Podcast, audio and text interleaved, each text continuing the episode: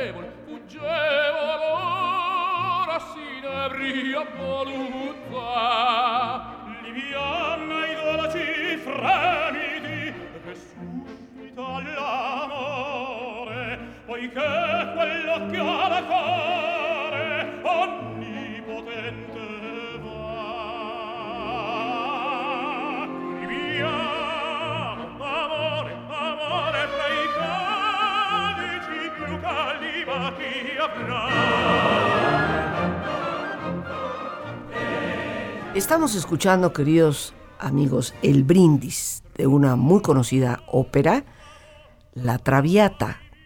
Y estamos escuchando tres maravillosas voces, Luciano Pavarotti, José Carreras y Plácido Domingo.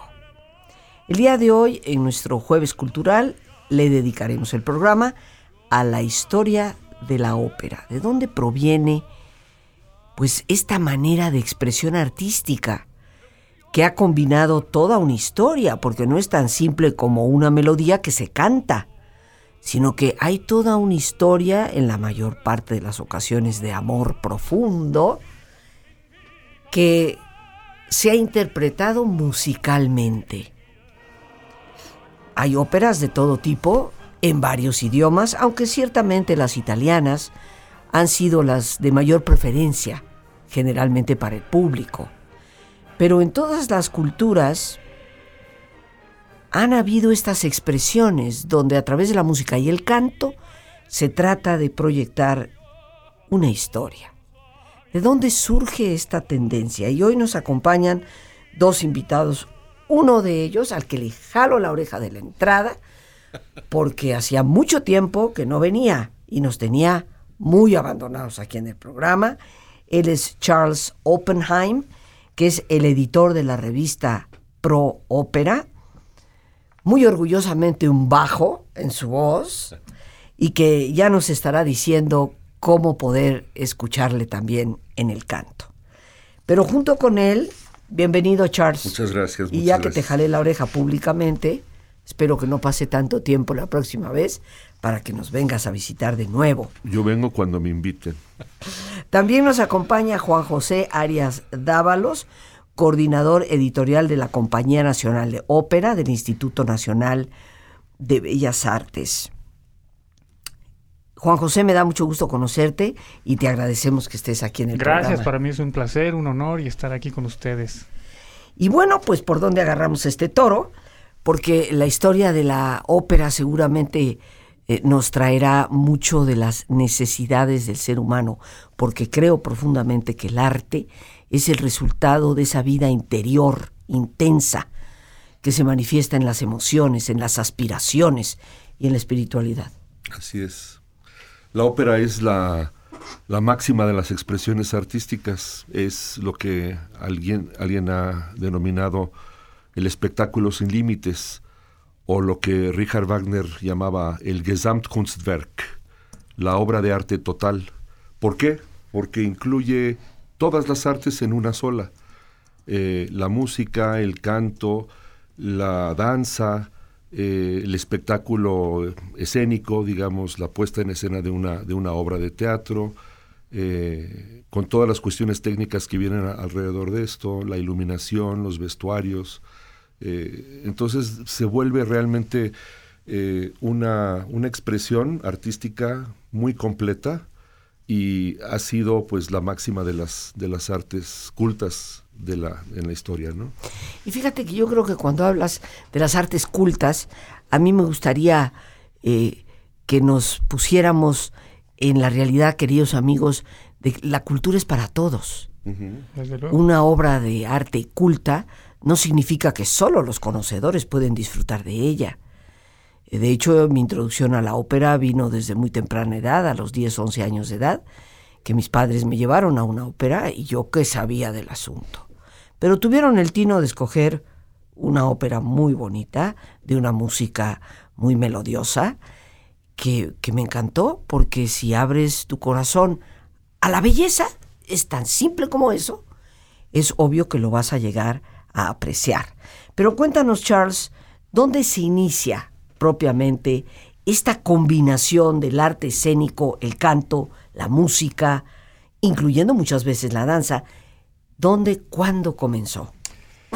A finales del Renacimiento, eh, un grupo de artistas, algunos cantantes, algunos dramaturgos, eh, apoyados por mecenas del arte que eran fundamentalmente condes de la época de, de, los ducados y de los condados en, Italia. Sí, estamos hablando del siglo XVI. Exactamente. Eh, el padre, digamos, de, de, estas, de estas representaciones eh, se reunían en lo que se llamaba eh, una camerata en Florencia.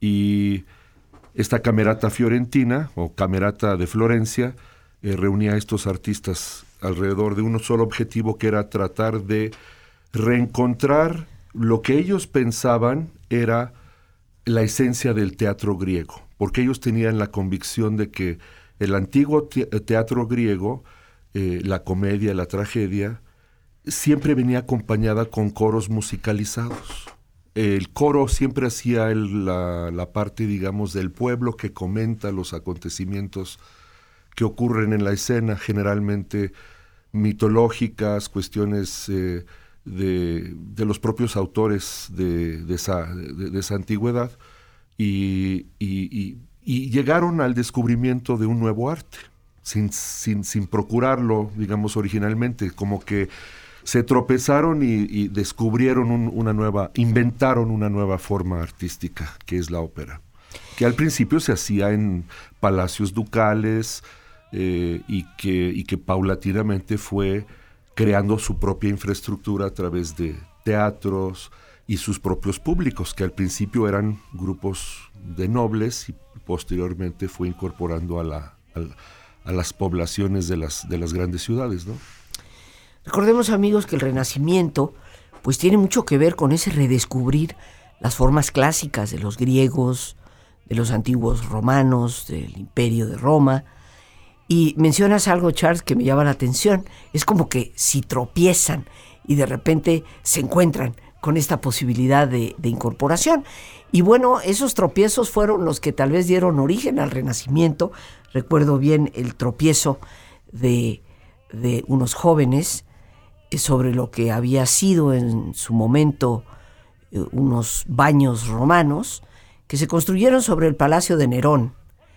Y pues por un accidente tropezaron y cayeron en un hueco para llegar a la parte baja y descubrir los magníficos frescos que se habían conservado de lo que hoy conocemos como el Domus Aurea, la casa de Nerón en Roma, y se impresionaron tanto aquel que se cayó que le mandaron una tea para que pudiera ver en la oscuridad y cuando descubren esto pues ese es el origen de los grandes frescos renacentistas ese tropiezo sobre eh, lo que había sido si bien recuerdo las, los baños de Trajano que ahí los construyó sobre la casa de Nerón y estos tropiezos llevaron a un gran descubrimiento. Así que la ópera empieza con el tropiezo de redescubrir el teatro griego, que también tenía coros, efectivamente. Y nos dices, Charles, que bueno, se inicia en el Renacimiento, en la Camerata de Florencia,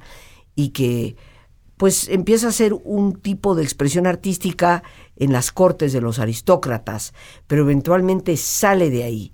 Y más allá del Renacimiento, pues nos vamos moviendo hacia lo que será el siglo XVII, eventualmente XVIII, lo que llamamos tradicionalmente la era de la Ilustración. Bueno, luego viene, justamente nace la ópera en el periodo que es el final del Renacimiento y el comienzo del, Barroco. y la primera gran ópera orgánica, o digamos el gran compositor orgánico de ópera, y por orgánico me refiero a aquel que se dedicó durante buena parte de su vida a componer óperas, no solamente una, como fue el caso de, de, Jacopo Peri, ¿no?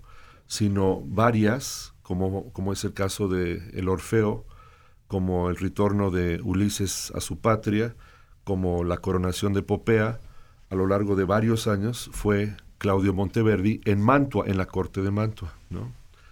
Eh, y después, bueno, fundamentalmente llega su apogeo en el, en el barroco con, con el Teutón, con don George Friedrich Händel. Así es. ¿No? Que tenía una cultura mucho, eh, vamos, nacido en Alemania, con estudios orquestales en Alemania, viaja a Italia, que era la cuna de la ópera, para aprender ópera en Italia. Le toca un periodo también donde el Papa prohíbe la ópera y él tiene que, componer oratorio y después se va de ahí a Inglaterra, donde hace una magnífica carrera hasta se convierte en ciudadano inglés y bueno, le toca el auge de la ópera barroca y después su caída en desuso y el auge del oratorio inglés, ¿no? Entonces, este es uno de los compositores torales de la historia de la ópera. Fíjate, a, Handel generalmente lo conocemos por su famoso Aleluya, ¿no? Así O sea, música de corte sacro, ¿no? Exactamente, ¿no? Ahora, en, en, Inglaterra se dedica ya propiamente a eso, vamos a decir, y deja atrás pues esa creación, vamos a decir, de lo que es la ópera en el, en el tiempo barroco. Eh, estamos hablando eh, ya del siglo XVIII, aproximadamente. ¿Qué, ¿Qué, pasa? Eh, cae en desuso, se, se, difumina. Me imagino que el hecho de que un papa haya dicho que, que prohíbe la ópera, pues para muchos que tristemente todavía siguen muchas veces indicaciones sin, sin pensárselo ellos mismos, pues eh, debe haber sido un golpe duro en ese momento, esa prohibición para el desarrollo de ese arte. Así es. A pesar de ello, se surgieron muchos, seguían creándose obras y, y hablando del siglo XVIII, pues tantos compositores que, que conocemos actualmente. Así es. Eh, dentro tal vez de los más conocidos, hablando ya de ese periodo, pues aparece Mozart. Uno de ellos. ¿Qué podemos decir de la ópera y Mozart? Bueno, Mozart es una especialidad y Charles lo puede constatar porque él, ha interpretado obras de Mozart. Los cantantes son eh, siempre siempre dicen cantar Mozart es es una cosa aparte. ¿Por qué esa parte, Charles? Porque Mozart representa el clasicismo que de alguna forma eh, es un producto de la reforma de Gluck, en donde se deja de, componer música eh, florida y, llena de, barroquismos, de, artilugios, de fiorituras, como, como fue en el apogeo del, grandes adornos y, se vuelve a simplificar la música, ¿no? El, ejemplo máximo es el Orfeo y Eurídice de, de, Gluck, ¿no? Donde vuelve a las melodías llanas, al, al canto, al, canto spianato, ¿no? Eh, y Canto espianato, esto es para muchos de nosotros sí, nuevo. Es sí, es, un, es un canto, eh, vamos, siguiendo simplemente la línea melódica, la línea melódica, larga, largas lo que llaman la línea de canto, mucho legato, frases largas. Y, frases largas. Y, abstenerse de, de, lo que llaman la fioriture o coloraturas. O los gorgoritos. Los los gorgoritos, las escalas, las, los trinos, eh, etcétera, ¿no? Para contar, para ayudar a contar la historia a través de la melodía. Y, y Mozart, eh, y parte del clasicismo es la, es la precisión en, en la música, ¿no? Es un estilo que, que es muy útil para para cultivar y para, y para cantar, porque siempre te va a servir para cualquier otra, cualquier otra ópera producida en, en, épocas posteriores, ¿no? donde se permiten más libertades. Entonces, aprender a cantar Mozart con, con, las, con las medidas, con, eh, la precisión la precisión justa de lo que de lo que él escribe es este es toda una es toda una Fíjate, se me pasó a preguntarles, antes de llegar a la época ya más clásica con, con Mozart y lo que vendrá después, en, en, el pico del, del, barroco, aparte de Handel, eh, Bach, que representa el, barroco, eh, ¿escribió óperas? No escribió óperas. No escribió óperas. ¿Vivaldi? Vivaldi? sí, escribió mucha ópera. Este, digo, ya están en desuso no se interpretan, digamos, actualmente. Mm, ocasionalmente en algún festival o se hace alguna producción. Hay varias grabaciones. Hay una significativa porque la historia de, Moctezuma, bueno, de la conquista aquí en México, Vivaldi hizo una ópera que se llama Montezuma. Es que es un tema ¿Y, se sigue escuchando? Sí, claro. Aquí algunos años hace se, se descubrió hace relativamente se representó. Sí, claro, se se volvió a traer. Qué curioso, ¿no? Vivaldi en Venecia, haciendo una ópera sobre la conquista española en, México. Así es. ¿Verdad? Es. muy curioso. No es el único, hay muchas más, pero es curioso con... Sí, sí. Hay una de, de Graun, que también es sobre Montezuma, con un libreto de Federico Barbarroja, que era poeta, además. Eh, no solamente fue un emperador, sino poeta.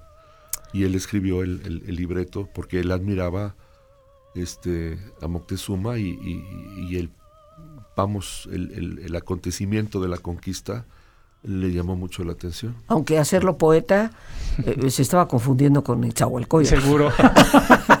sí. Porque no creo que Moctezuma tuviera mucho de poeta. Hay una, hay una anécdota muy interesante. En México se, se produjo ópera que actualmente están desaparecidas y no se encuentran en ningún lado se pensaba que podrían estar en los archivos de la catedral o algo así. Música de la época virreinal. Hay una parténope de un compositor. ¿Qué es una parténope? Parténope es una, es una ópera basada en un libreto de Metastasio, de la época del barroco, que ha sido Metastasio era el autor. Sí. Eh, era el poeta, digamos, el gran poeta mm, empleado en la, en la, en la música operística durante buena parte de del, barroco y del clasicismo inclusive, ¿no? Y sus obras fueron usadas por muchísimos compositores. O sea, el compositor siempre parte de un texto. O sea, no escribe así nada más. ¿Cómo dice que se llamaba Metastasio? no. Metastasio. Metastasio. Es que me suena a Metastasio. Pietro, no, no, nada que ver. Pietro Metastasio. Él escribía obras de teatro. Él escribió obras de teatro. Y luego varios músicos. Fue compositor de la corte de Viena, y, exactamente. Y eh, bueno, ¿esto en la época virreinal se interpretaba aquí? No, entonces el libreto de la parte nope, que es muy famosa la ópera La parte o sea, de la obra. exactamente, de Händel, antes de que la compusiera Händel la suya, una década antes, en México se estrenó una ópera llamada La parte nope de, de un compositor mexicano, bueno, novohispano, hispano llamado Manuel de Sumaya que fue compositor de la catedral de la, de la, de la Ciudad de México. Bien amigos, listos ya para relajarnos. Como es nuestra sana costumbre, te pedimos que te pongas cómodo y si te es posible hacer el alto completo y total, qué mejor que cerrar tus ojos. En una posición cómoda y con tus ojos cerrados, Toma conciencia de tu respiración. Siente el entrar y el salir del aire en tu cuerpo. E imagina cómo al inhalar, así como llevas oxígeno a tus células, inhalas también serenidad para tu mente. Al exhalar, así como tu cuerpo se libera de toxinas, imagina que tu mente se libera en ese aire que exhalas de todas las presiones y todas las tensiones. Respira profundamente. Y concentra tu atención en tu cuero cabelludo. Relaja todos los músculos que cubren tu cabeza.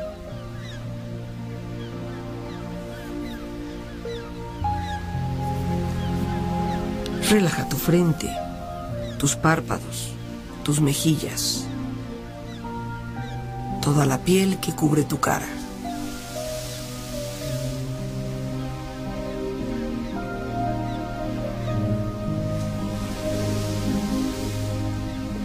Relaja tu cuello y tu garganta. Siente su flexibilidad, equilibrio, balance.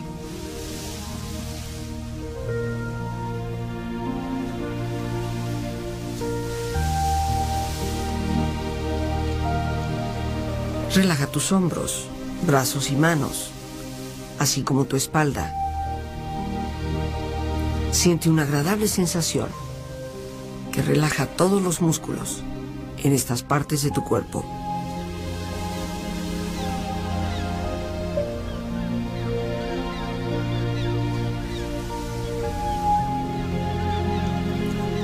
Relaja tu pecho, exterior e interiormente,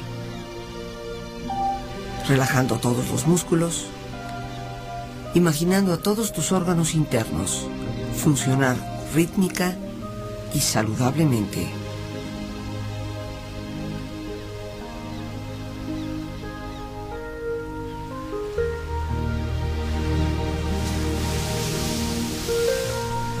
Relaja tu abdomen, exterior e interiormente.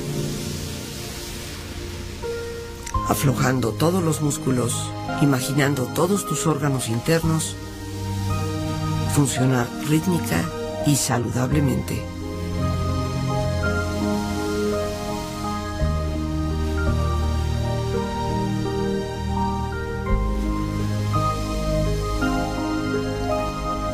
Relaja tus muslos, tus rodillas. Siente la piel, la vibración de la piel en estas partes de tu cuerpo.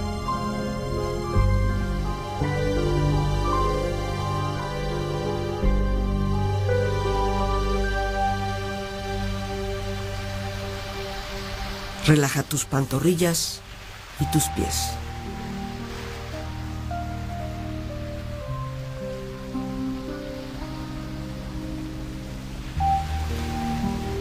Con tu cuerpo profundamente relajado, proyecta en tu mente la imagen de un lugar ideal para descansar. Imagina los colores, los sonidos, los aromas. Es un lugar de belleza y de paz. Siente estar ahí y disfrútalo.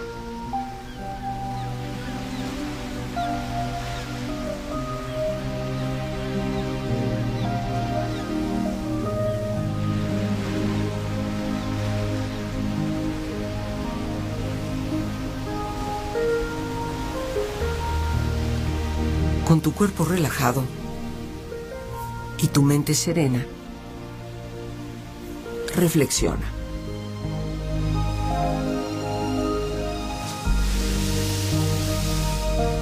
Han dicho los grandes sabios del budismo y el Buda mismo. Avanzando estos tres pasos, llegarás más cerca de los dioses. Primero, habla con verdad. Segundo, no te dejes dominar por la cólera. Tercero, da, aunque no tengas más que un poco que dar. Nuestras buenas y malas acciones nos siguen casi como una sombra. Una mente irreflexiva es un pobre techo. La lluvia de la pasión inundará la casa. Pero al igual que la lluvia no puede atravesar un techo fuerte, Tampoco las pasiones pueden penetrar en una mente ordenada. Como el viajero que al volver de un largo viaje es recibido por su familia y amigos, del mismo modo las buenas obras hechas en esta vida nos recibirán en la otra, con la alegría de dos amigos que se vuelven a encontrar. El que no se esfuerza cuando es el momento de esforzarse, el que aún joven y fuerte es indolente, el que es bajo en mente y pensamiento y perezoso, ese vago jamás encuentra el sendero hacia la sabiduría.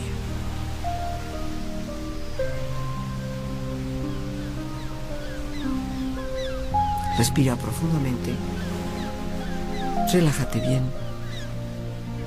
Y con esta experiencia empieza lentamente a estirarte, brazos, manos, piernas y pies, moviendo tu cuello, bostezando si lo deseas, haciendo que tu cuerpo retome su nivel de actividad habitual hasta muy lentamente abrir tus ojos. Ojos abiertos, bien despierto, muy a gusto, bien descansado y en perfecto estado de salud, sintiéndote mejor que antes.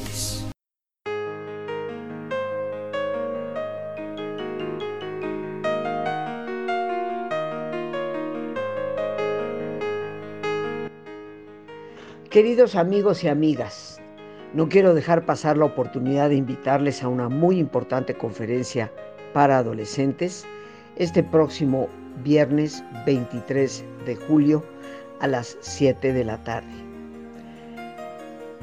Conferencia que será introducción para un curso el sábado 31 y el domingo 1 de agosto. Hoy más que nunca debemos apoyar a nuestros jóvenes en edad de secundaria para que puedan motivarse, mejores resultados en la escuela técnicas para la memoria, la concentración, pero sobre todo para el manejo del estrés que tanto han padecido en esta época de pandemia y ahora en el desconcierto de no saber si realmente estamos ya en total libertad o aún no. La persona que imparte la conferencia es la maestra Norma Ledesma Ruiz, de la Universidad Nacional Autónoma de México, una persona dedicada a la pedagogía toda su vida, que les dará a través de las técnicas del método Silva las mejores herramientas para su vida. Para informes pueden llamar al 55 37 32 9104 o enviar un mensaje vía WhatsApp o vía Telegram. Con gusto les estaremos atendiendo. Un abrazo con cariño y esperamos verlos.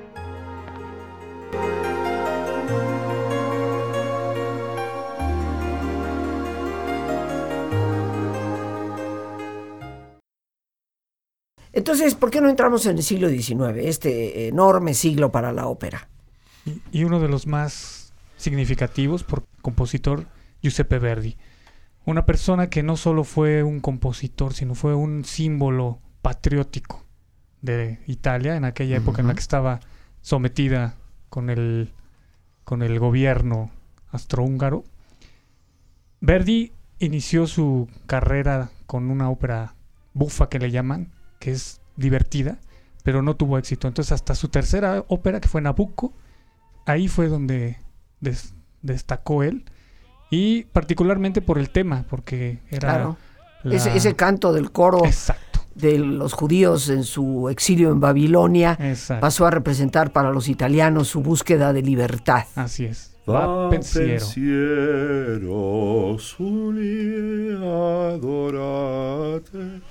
Algo así. Ya con eso vamos identificando y es Charles el que canta.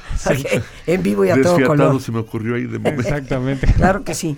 Nos quedan como dos minutitos para hablar de cuáles fueron los más importantes en el siglo XIX.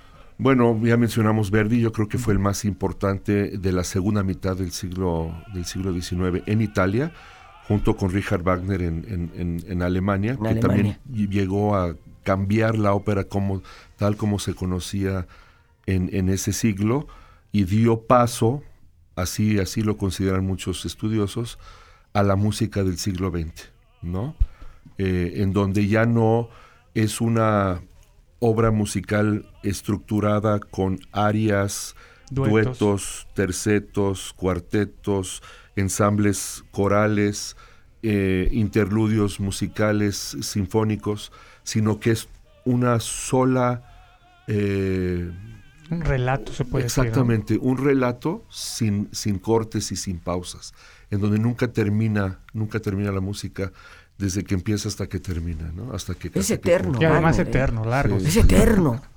Así es. O sea, te tienes que llevar el lonche cuando vas a escuchar a Wagner. Bueno, y en medio de ellos dos hay muchísimos grandes compositores en Francia, este Gounod, Massenet, Bizet, la, obra más, tal vez la más eh, conocida, eh, la más representada es Carmen. Sí, la escucharemos posteriormente. De Bizet, exacto.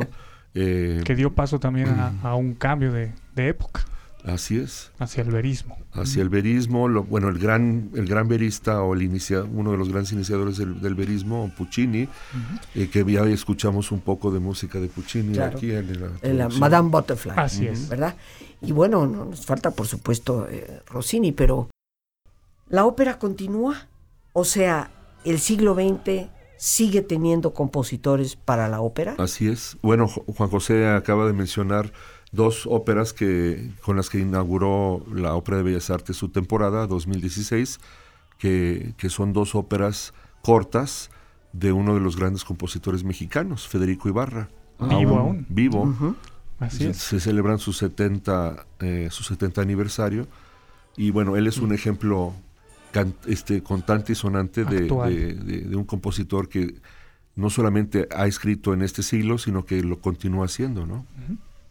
Y dentro de otras latitudes también, tenemos. En claro que sí. En todo, en todo, el mundo existen los compositores de ópera. ¿No hay por ahí de acaso algún japonés? Porque los japoneses le mm. entran a la música clásica cantantes, con pasión. Cantantes orientales hay muchos, sobre todo coreanos.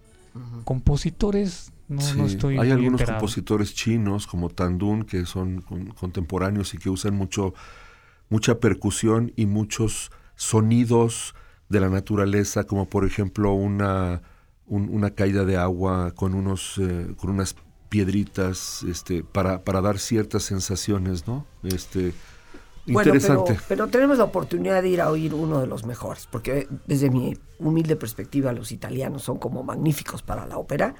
Y este y Rossini es, Rossini es, único. El padre de, digo, el, digamos, el, rey del bel canto, ¿no? Así es. De Agradecemos a nuestros invitados su valiosísima presencia. Las gracias a Dios por este espacio que nos permite compartirlas y a ti el más importante de todos una vez más gracias. Muchísimas gracias por tu paciencia al escucharme, por ayudarme siempre a crecer contigo. Que Dios te bendiga